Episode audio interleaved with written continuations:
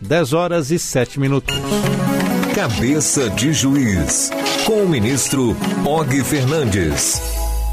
E toda terça-feira você tem esse encontro marcado com o ministro do Superior Tribunal de Justiça e também do Tribunal Superior Eleitoral, colunista da Rádio Justiça do quadro Cabeça de Juiz, Og Fernandes. Ministro, seja bem-vindo mais uma vez, bom dia. Bom dia, Sérgio. Prazer.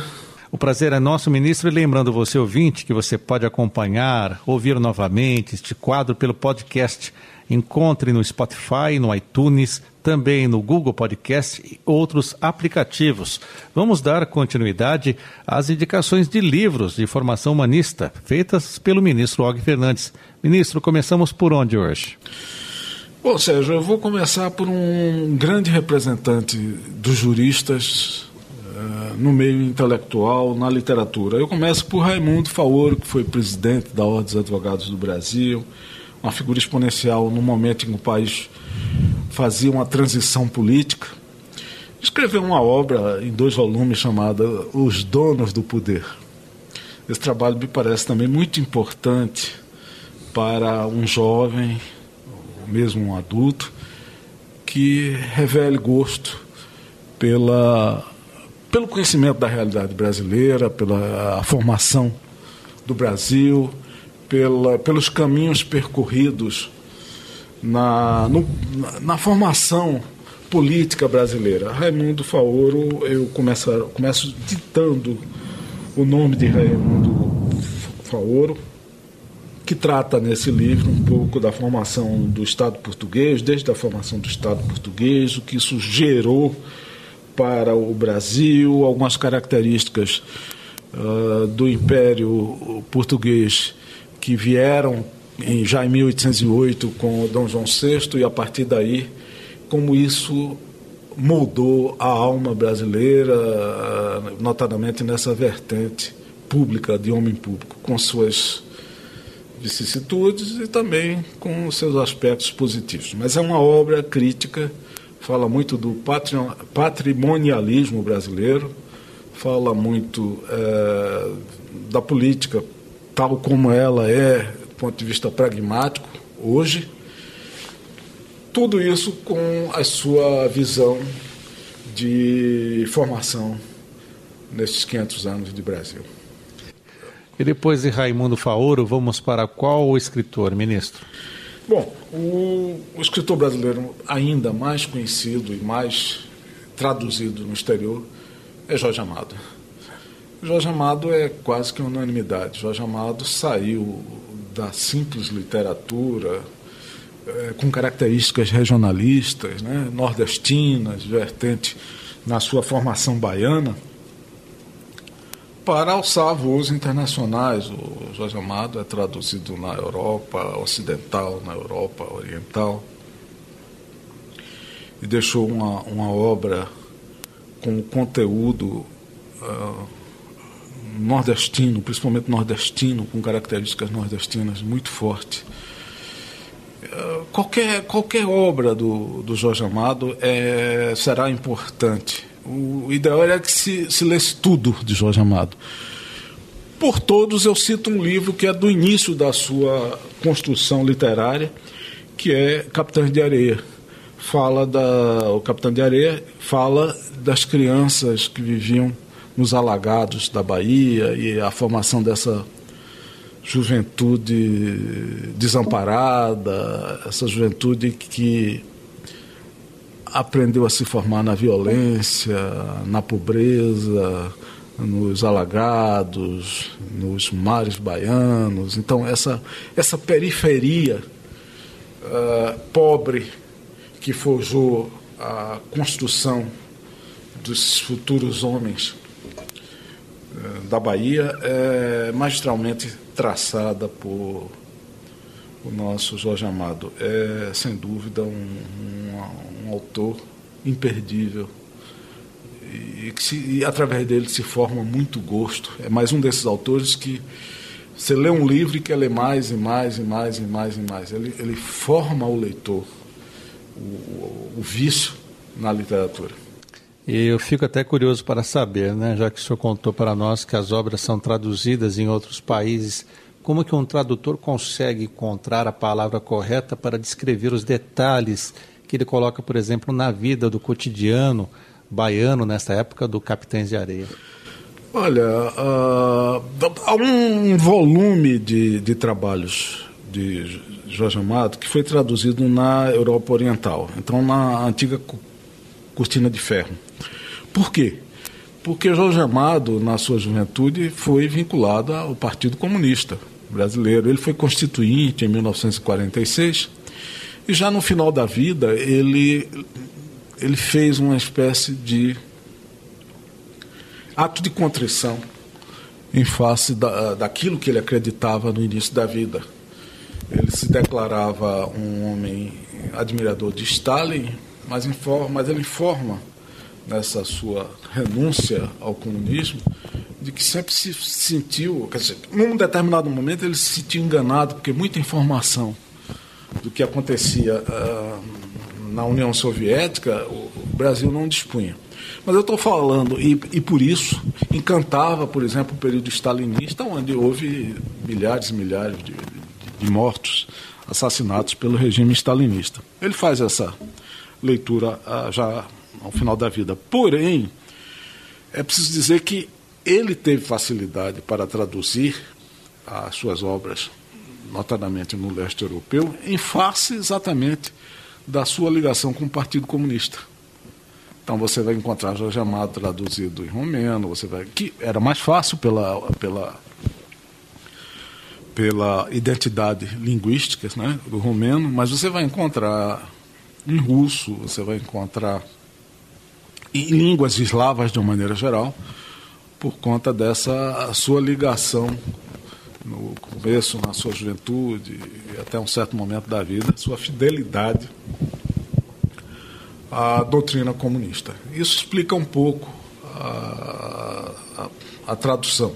Em regra, o tradutor da obra trabalha em qualquer livro, em regra, com a possibilidade de encaminhar a sua versão ou discutir o, o texto, essas palavras são mais é, difíceis, porque traduz às vezes uma gíria, uma expressão local, com o autor da obra.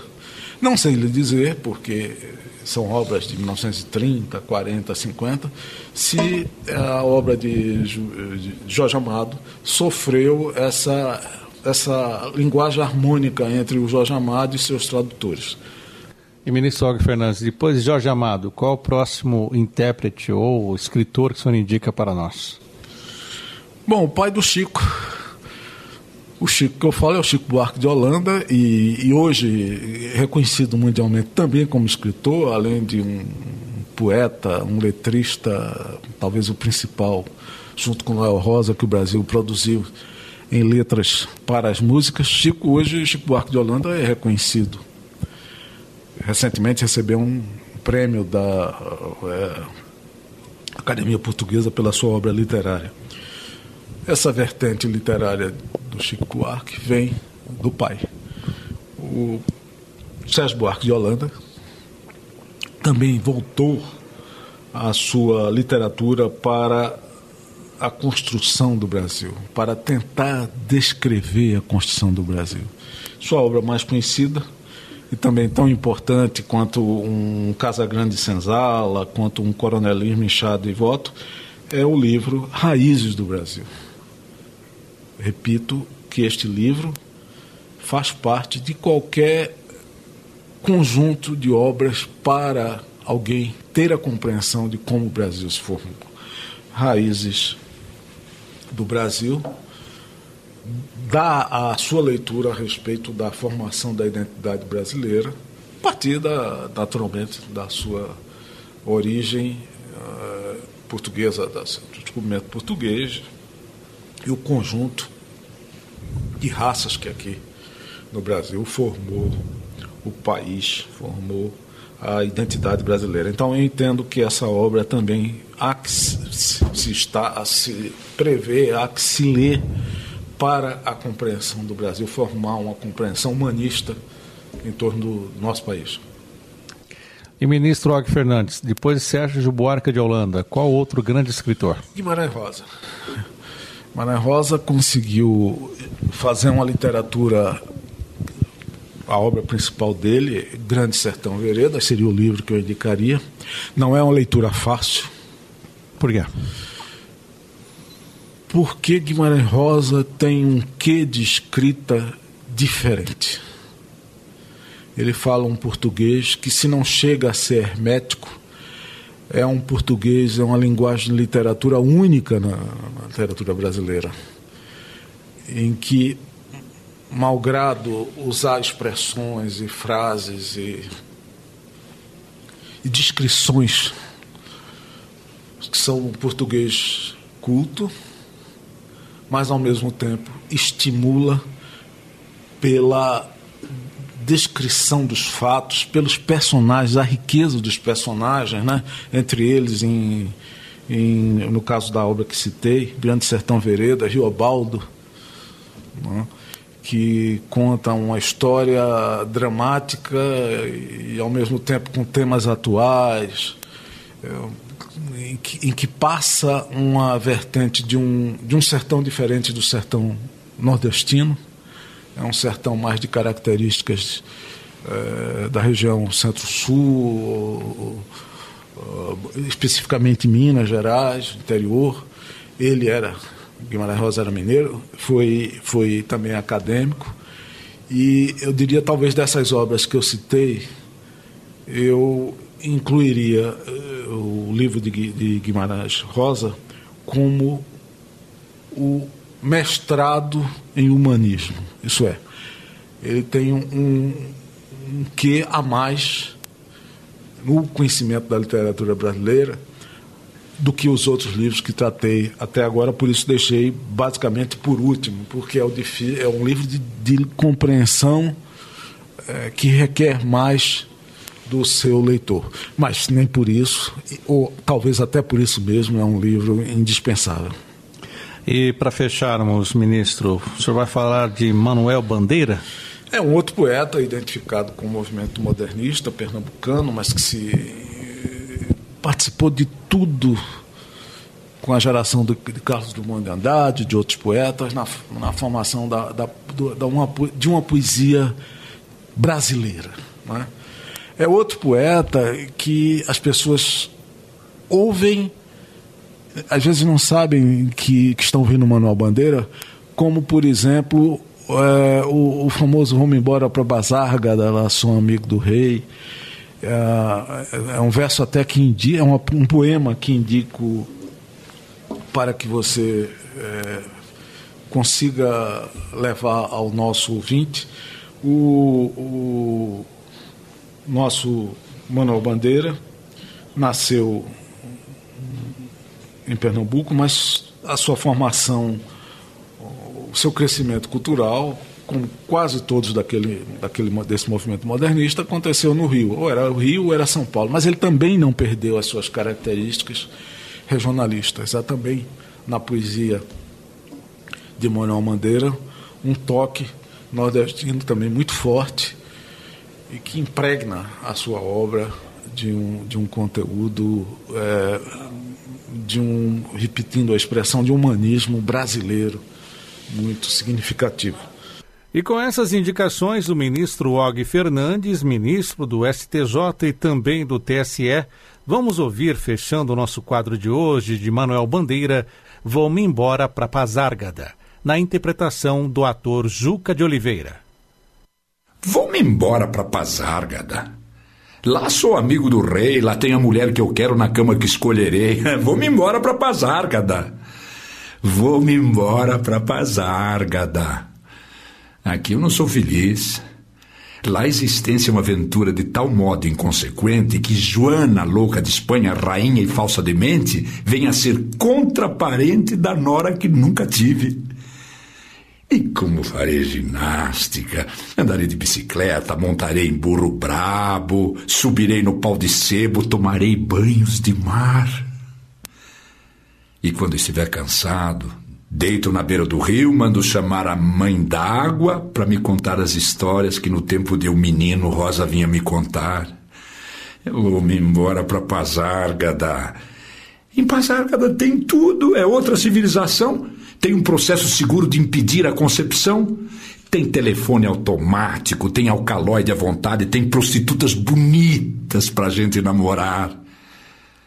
E quando eu estiver mais triste, mas triste de não ter jeito, quando de noite me der vontade de me matar, lá sou amigo do rei, terei a mulher que eu quero na cama que escolherei. Vou-me embora pra Pazárgada.